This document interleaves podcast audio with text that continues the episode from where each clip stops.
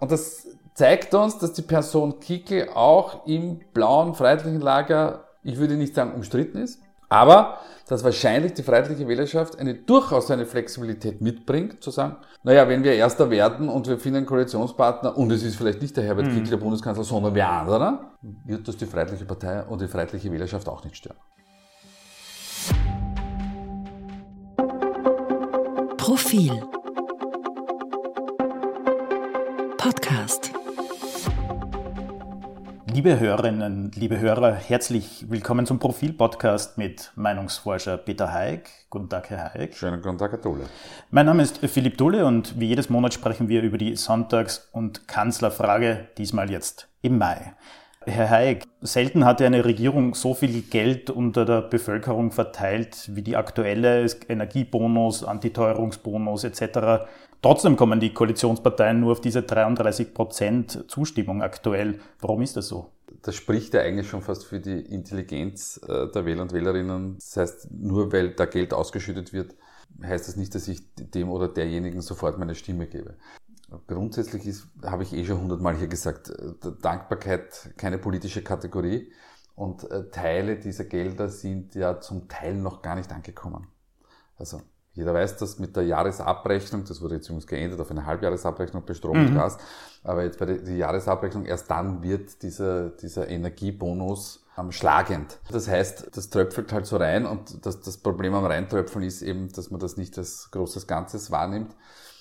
Ähm, sehr spannend ist ja auch, dass die, die hohe Inflationsrate getrieben wird durch die, die Nachfrage am Markt. Warum ist die Nachfrage am Markt da? Weil es erstens gute Lohnabschlüsse gegeben hat und eben diese ähm, Zuwendungen vom Staat, der jetzt aber das Problem mit sich bringt, dass man halt Inflation hat. Und all das wirkt halt nicht als großes, rundes Ganzes und was ähm, Politiker und Politikerinnen immer vermitteln müssen, ist, ich weiß, wie es davon aussieht oder ich habe eine Idee davon, wo wir hingehen müssten.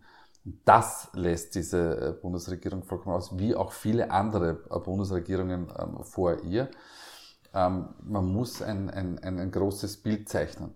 Sebastian Kurz hat das so auch nicht gemacht. Äh, er hat immer nur gesagt, ich mache es anders als davor mhm. und man hat es ihm halt abgenommen. Also es ist nicht so leicht, die Menschen davon zu überzeugen, dass gute Arbeit geleistet wird. Und wie gesagt, Politik ist auch ein ziemlich hartes Geschäft diesbezüglich. Also vieles wird einfach nicht wahrgenommen, weil es unter dem Radar ist. Jetzt könnte man natürlich sagen, die, die Bundesregierung hatte bereits genug Zeit. Lauft Ihnen bis zur nächsten Wahl 2024 schon die Zeit davon? Der Politik läuft immer die, die, die, die Zeit davon, insbesondere wenn es um Wahlen geht. Ähm, die, die ÖVP hat sich ja ziemlich stabilisiert, muss man sagen. Sie pendelt jetzt meistens zwischen 23 und 25. Aktuell haben wir es halt bei 23 genau. ausgewiesen. Ähm, sie, sie ist auf Augenhöhe der gleichen Ebene wie die Sozialdemokraten, die auch bei 23, die pendeln derzeit so herum. Ähm, aber in Wirklichkeit, Herr Dolle, ist der heutige Podcast ähm, nur das Vorspiel zum nächsten Podcast, weil der findet nach dem 3. Juni statt und am 3. Juni ist der Sonder Sonderparteitag der SPÖ und dann wird's wirklich spannend. Auf diese Sonntagsfrage freue ich mich dann schon, egal wer dann Spitzenkandidat Kandidatin der SPÖ sein wird, aber wir werden sehen, da wird sich dann was tun oder vielleicht auch nicht und es bleibt alles beim Alten. Ja. Die FPÖ bleibt ja weiter stärkste Kraft und kommt auf 29 Prozent. Das ist jetzt nach Niederösterreich und Oberösterreich regierend Blauen jetzt dann auch noch in Salzburg mit. Macht FPÖ-Chef Kickel mit seinen Freiheitlichen aktuell alles richtig? Ja, natürlich. Der Erfolg gibt ihm schlicht und ergreifend recht. Es ist immer die Frage, warum gibt es den Erfolg? Hm. Ähm, den Erfolg gibt es deshalb, weil die, die, die, die ÖVP halt in der Regierungsfunktion gebunden ist. Das ist immer die schwierigere Situation, logischerweise. Insbesondere dann, wenn man eine Fundamentalopposition wie die Freiheitliche Partei ähm, eben im Parlament sitzen hat und die das Geschäft politisch wertfrei wie immer können. Und man hat eine Sozialdemokratie, die dieses Geschäft einfach nicht kann.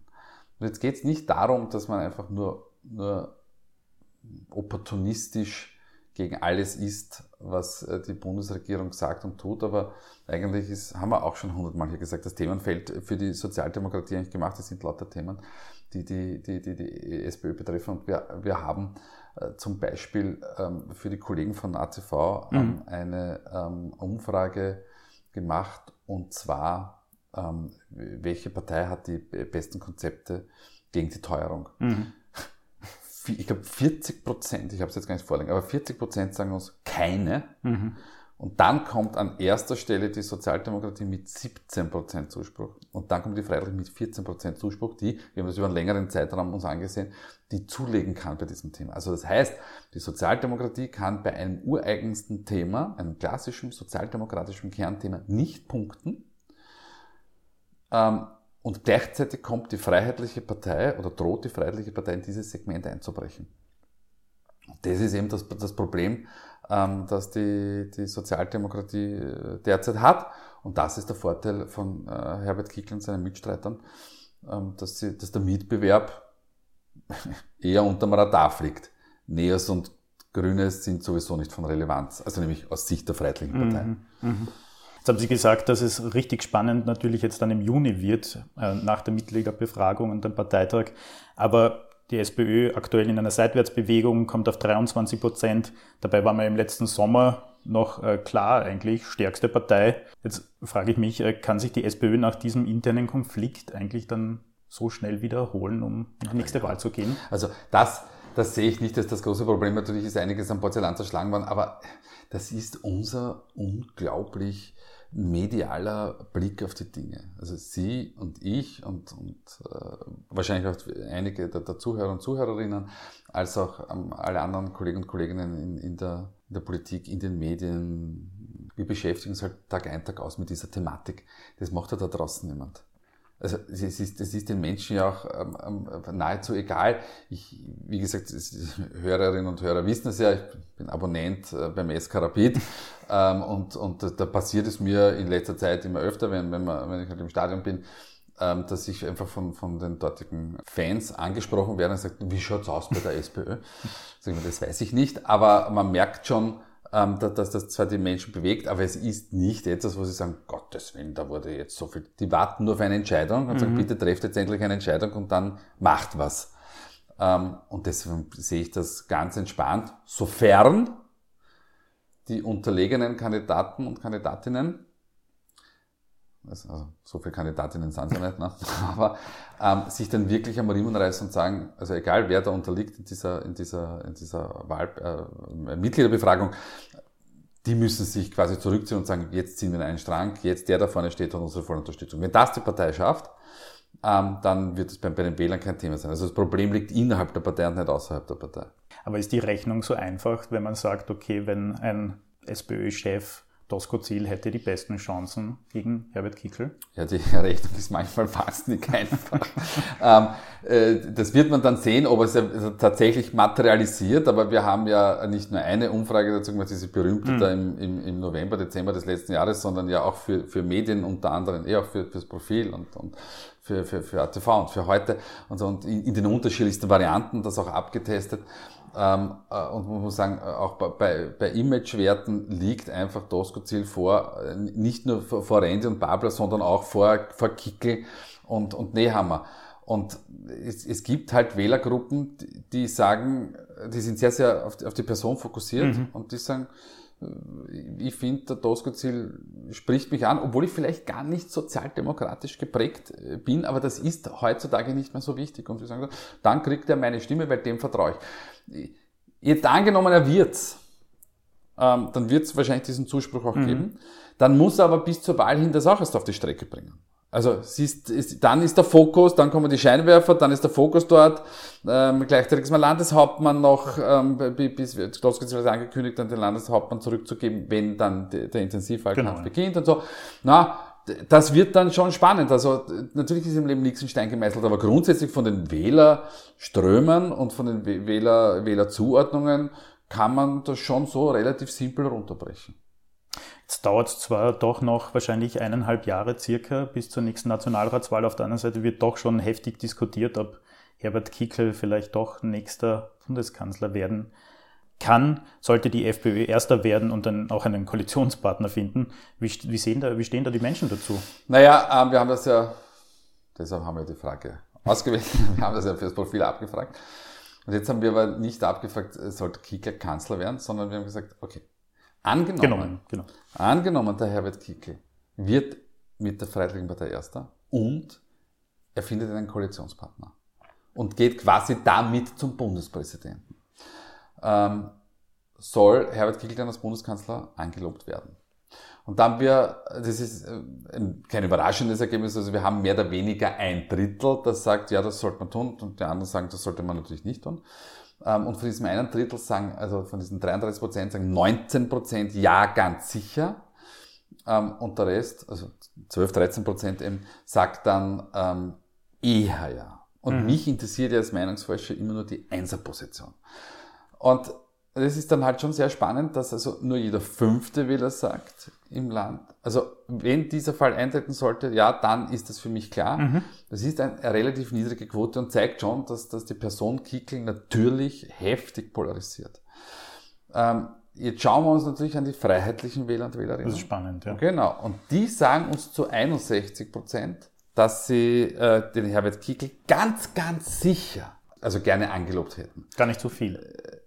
So, und jetzt, jetzt wird jeder sagen, das ist eine Mehrheit. Ja, aber es ist die eigene freiheitliche Wirtschaft. Es kommen dann ja, glaube ich, noch einmal 20 Prozent dazu, die sagen eher ja. 22 aber die genau, sagen ja. halt nur eher Ja. ja. ja. Die eher ja, wir wissen, dass, dass, dass da wirklich jahrelange Erfahrung, das ist, das ist sehr, sehr, sehr amorph. Die können, die eine, die kann natürlich auch in die andere Richtung kippen, ja.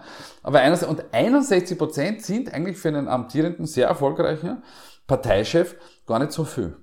Ähm, und das zeigt uns, dass die Person Kickel auch im blauen, freiheitlichen Lager ich würde nicht sagen umstritten ist, aber dass wahrscheinlich die freiheitliche Wählerschaft eine durchaus eine Flexibilität mitbringt, zu sagen, naja, wenn wir Erster werden und wir finden einen Koalitionspartner und es ist vielleicht nicht der Herbert Mhm. Kickl, der Bundeskanzler, sondern wer anderer, also Norbert Hofer, Manfred Heimbuchner, also die konzilianteren Typen, Ja.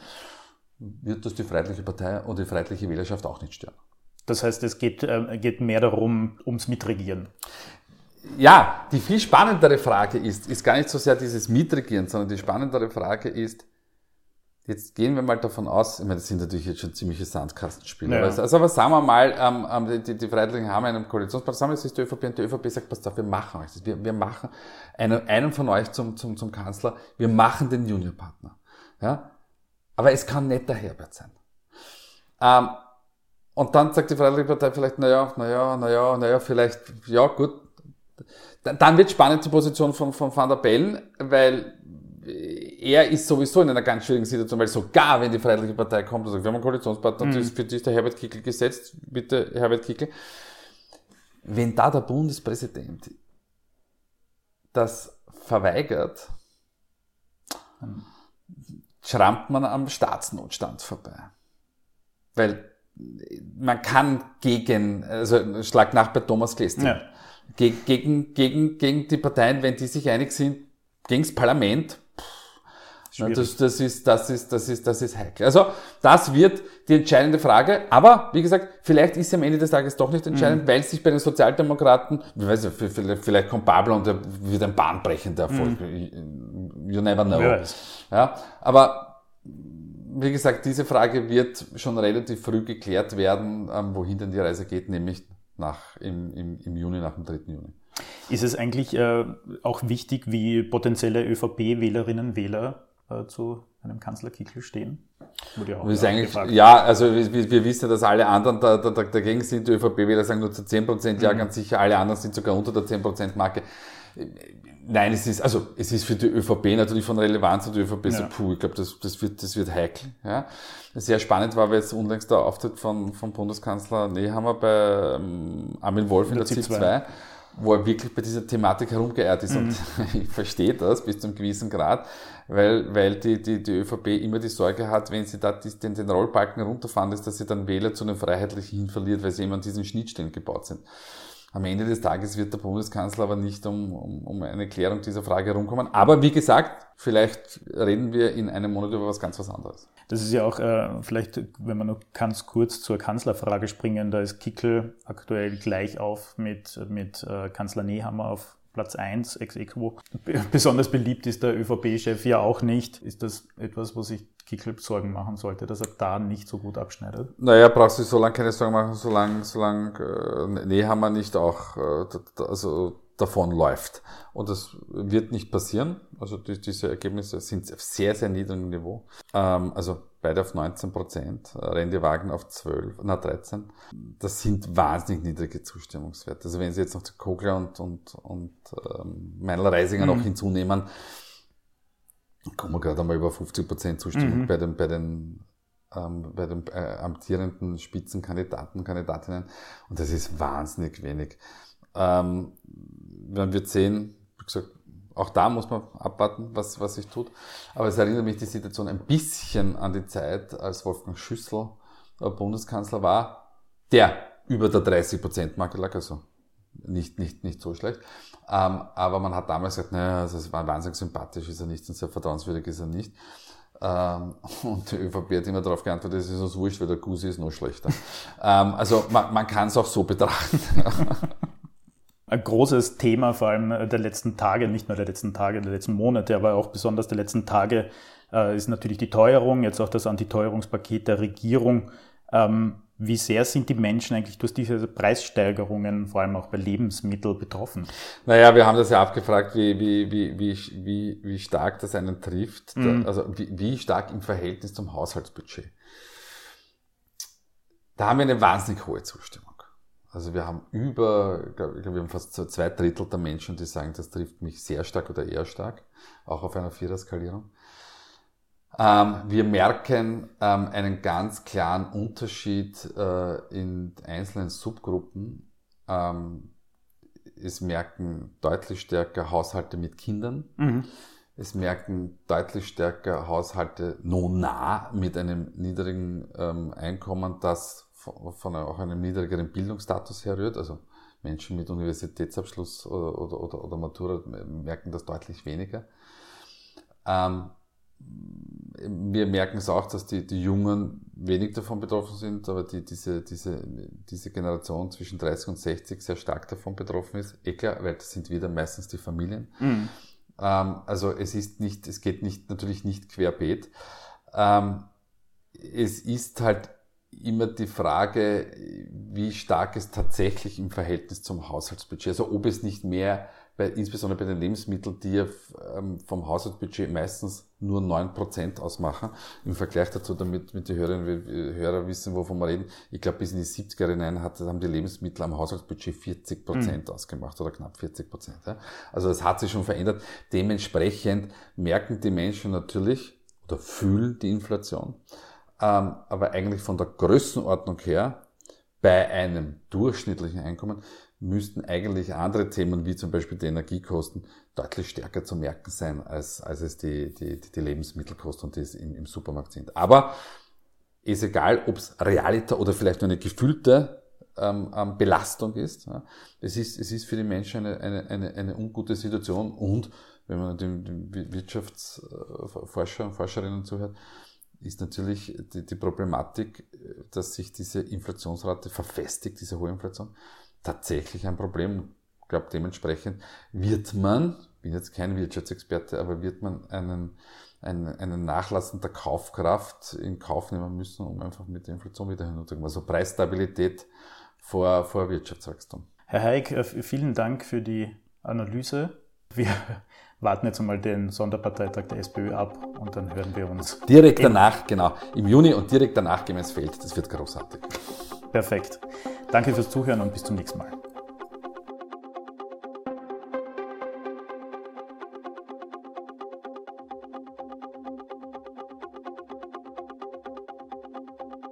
Mehr zum Thema auf Profil.at.